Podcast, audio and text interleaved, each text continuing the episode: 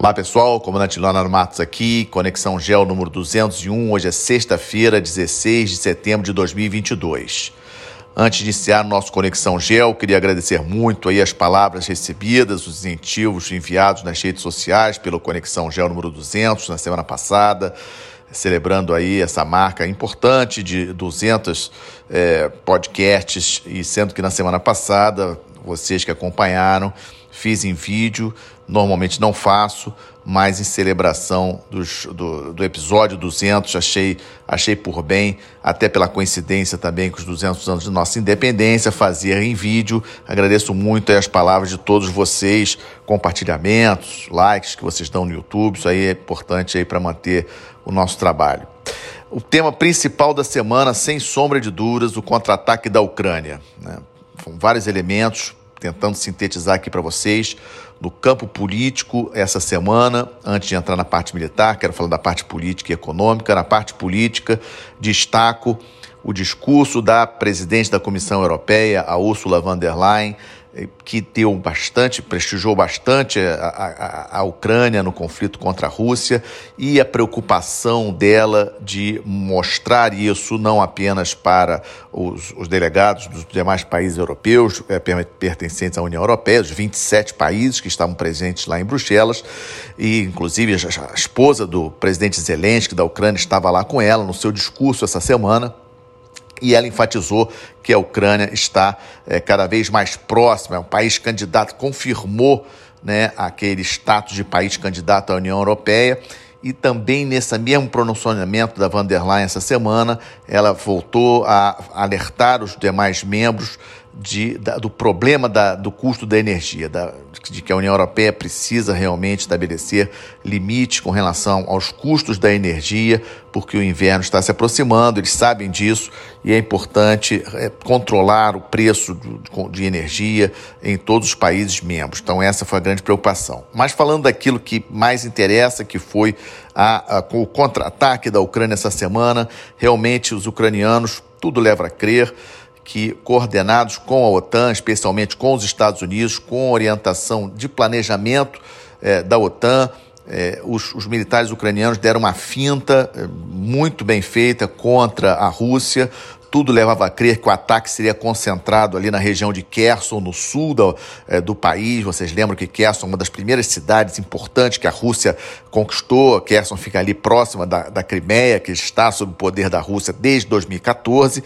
Mas, na verdade, o foco principal do ataque é, da Ucrânia era na região de Kharkiv, que é a segunda cidade é, da Ucrânia, a região do entorno. Kharkiv, uma sempre, sempre esteve no controle das forças ucranianas, mas o seu entorno ali, com forte presença russa, e foi, digamos assim, militarmente falando, avassaladora é, esse contra-ataque ucraniano naquela posição, pegando realmente de surpresa as forças russas, o que comprova que o comando e controle, a compilação do quadro tático, como nós chamamos, é, ou seja, o olhar para o espaço de batalha por parte da Rússia, não está bom. Ou seja, eles não conseguiram acompanhar e reagir a tempo esse movimento das forças ucranianas, que obviamente se desdobraram do sul para o nordeste do país em, em uma velocidade bastante considerável, a ponto de pegar de surpresa as forças russas. É, obviamente, os Estados Unidos atuou fortemente na parte de guerra de informações para os russos acharem que a, a, a, digamos assim que o ataque principal seria ali no sul, na região de Kherson e o esforço russo, a princípio, nos parece ser, estava concentrado para defender aquela posição quando o ataque foi por cima. A grande questão no momento que se discute é como será o contra-ataque russo, né? como, como a Rússia vai reagir militarmente a essa questão. Lembrando que a Rússia não decretou guerra total à Ucrânia, não existe isso, é uma operação especial. A, a população russa, na verdade, vive a vida normal em Moscou, São Petersburgo, nas grandes cidades do país, e um ataque desse ucraniano, obviamente, causa marcas, inclusive eh, temos notícias aí eh, de alguns, eh, alguns veículos de mídia dizendo que a, a elite russa Rússia está reagindo. Nós sabemos que desde o início do conflito, vários oligarcas russos já apareceram mortos por aparente suicídio, se jogando de, de janela ou, ou, ou outras questões, o que obviamente levanta suspeitas. Então, podemos sim considerar a possibilidade de parte da, da elite russa estar pensando em retirar Putin do poder em função do prejuízo a médio e longo prazo. Sabemos que a curto prazo a impressão é de que a Rússia está conseguindo sustentar bem esse conflito, mas como eu estou dizendo, desde aliás, antes de começar o conflito, aqueles que me acompanham aqui no Conexão Gel sabem que eu já vim alertando que se a Rússia invadisse a Ucrânia seria um grande erro estratégico. E eu continuo afirmando isso, nunca deixei de afirmar isso, é, de que a Rússia cometeu um erro crasso, né? Todo o mercado de energia europeu que consumia gás russo, consumia petróleo russo, está comprando em outros lugares. Logicamente que esse inverno será difícil para a Europa, não tenho dúvida disso, mas isso a médio e longo prazo para a Rússia será péssimo, porque a maior fonte de recursos para a Rússia é petróleo e gás. A Rússia tem, tem, é, em termos assim de outros produtos de exportação, não se compara ao petróleo e gás. Então vejo que é, há uma expectativa, há toda uma expectativa de como a Rússia vai reagir a esse contra-ataque é, em termos militares mesmo. Então vamos aguardar, que sem sombra de dúvida essa guerra ainda está longe de terminar, mas foi o fato mais importante da semana. Segundo tópico que eu trago para vocês, evento que ainda está acontecendo no Uzbequistão. O Uzbequistão é um país da Ásia Central, fez parte da União Soviética e ontem, quinta-feira, hoje, sexta-feira, está ocorrendo a reunião da Organização de Cooperação de Xangai. A Organização de Cooperação de Xangai, ela não é como a União Europeia, é uma organização econômica, ou a OTAN, que é, é uma organização militar, mas tem uma coordenação parecida com os BRICS, né, que vocês já conhecem mais, Brasil, Rússia, China, Índia e África do Sul. A Organização de Cooperação de Xangai, ela, ela reúne com países membros a Rússia, a China, Índia e países, Paquistão, países ali da Ásia Central, e o Irã está próximo de atingir esse status esse status. A previsão é que atinja agora é, no dia 21, é, perdão, em abril de 2023. O Irã deve se tornar o próximo país membro dessa organização. Mas o importante dessa, dessa reunião que está acontecendo, é, começou ontem e, e, continuará hoje lá no Uzbequistão, é o encontro de Xi Jinping e Putin. Lembrando que a primeira saída de Xi Jinping do país desde o início da pandemia, lá em 2020. Xi Jinping ficou no país o tempo todo, muita preocupação com relação ao Covid, com relação a pegar o Covid, a, a verdade é essa, é, e não esquecendo que Xi Jinping vai ter agora, a partir do dia 16 de outubro, o início do Congresso do Partido Comunista Chinês, que deve ratificar a reeleição de Xi Jinping para um terceiro mandato. Mas esse encontro do Xi Jinping e do Putin, não temos muitas informações da mídia sobre, na verdade, o que eles conversaram.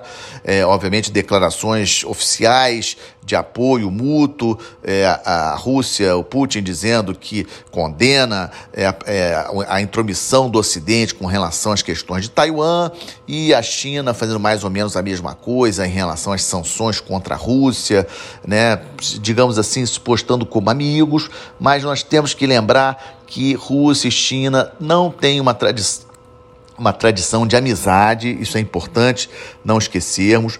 Rússia e China já entraram em guerra no final dos anos 60. Rússia e China possuem fronteira física e hoje a Rússia depende demais da China. Né? A China tem um controle cada vez maior, digamos assim, da Rússia em termos econômicos, em termos de compra de petróleo, compra de gás, fornecimento de armas da Rússia, indústria de defesa da Rússia. O principal fornecedor de armas para a China é a Rússia.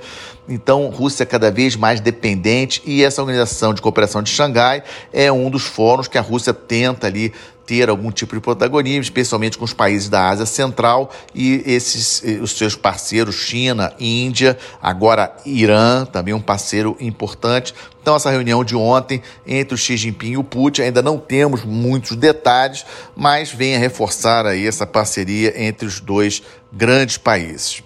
Na parte do, Estamos de Olho, o conflito entre Armênia e Azerbaijão voltou a explodir. Lembrando que eles estiveram em guerra em 2020, a Rússia estabeleceu uma missão de paz com mais de 2 mil militares russos ali, numa, digamos, uma linha, uma linha de cessar-fogo. A questão principal é o esclave armênio de Nagorno-Karabakh dentro do Azerbaijão. O, o Azerbaijão, digamos assim, militarmente falando, venceu é, o combate, o conflito de 2020 a Rússia estabeleceu essa linha de cessar-fogo com essa missão de paz.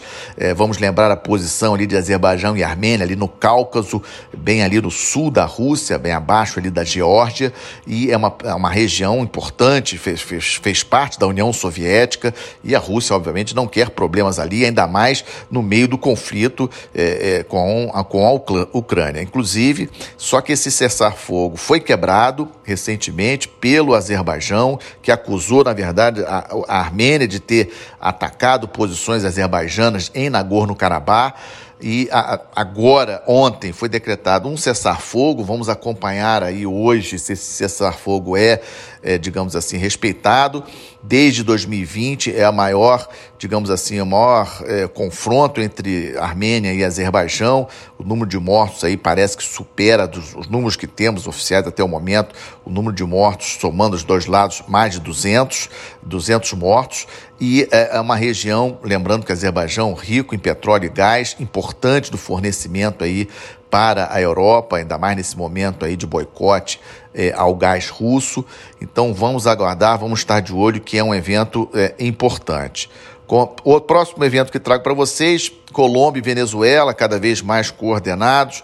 A Colômbia tenta, conseguiu da Venezuela o compromisso de ajudar nas negociações de paz com o Exército de Libertação Nacional, que é um grupo guerrilheiro e que é, digamos assim, o único digamos, o principal grupo de oposição armado ao governo colombiano e que a Venezuela aparentemente estava dando guarita dentro do seu território a elementos do Exército de Libertação Nacional e uh, agora o presidente, o novo presidente da Colômbia, Gustavo Preto, se acertou com Maduro para que a Venezuela ajude esse processo de paz. É um tema importante, é em torno estratégico brasileiro, América do Sul, temos que estar acompanhando.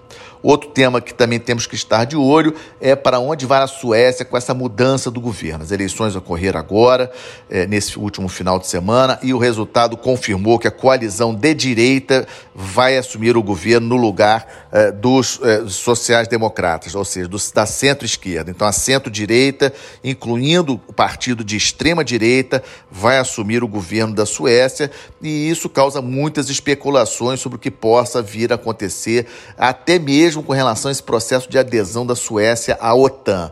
Eu não vejo muito isso, não me faz muito sentido que isso venha comprometer. A Suécia é um país importante da Europa, lembrando que em junho teve esse processo de adesão à OTAN, que é a maior aliança militar do planeta. Eu acho que isso aí não deve ser comprometido, deve continuar, mas vamos acompanhar.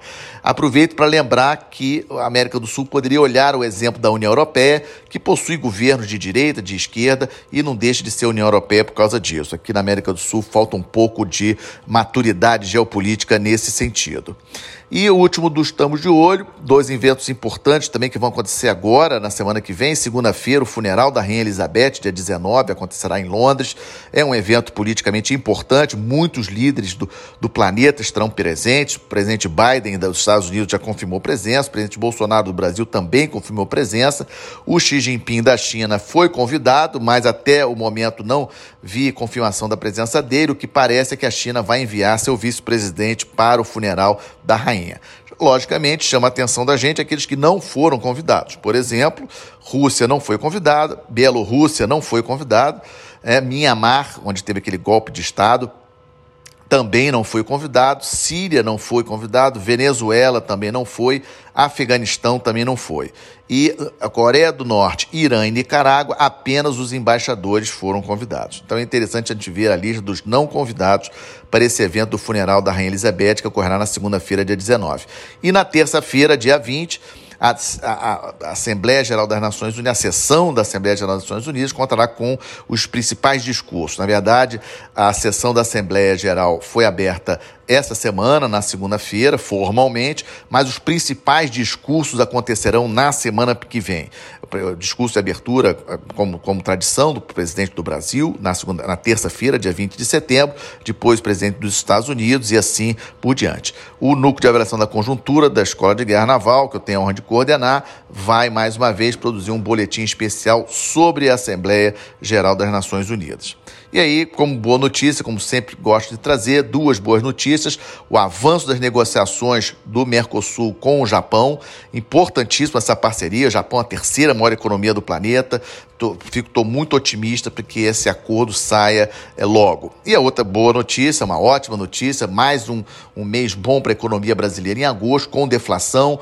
A, a inflação anualizada do Brasil está em 8,7%. Só para vocês terem uma ideia, Estados Unidos está com 8,3%, Alemanha 7,9%, o Reino Unido está com 9,9%, é, Espanha 10,4% e a nossa amiga argentina aqui do lado, infelizmente, confirmou é, ontem 78,5% de inflação anual. Então, com essa boa notícia do bom resultado da economia brasileira em agosto, fecho mais esse Conexão Gel, Conexão Gel número 201, agradecendo sempre o apoio de vocês e desejando um excelente final de semana, uma boa semana, até a próxima sexta-feira. Muito obrigado.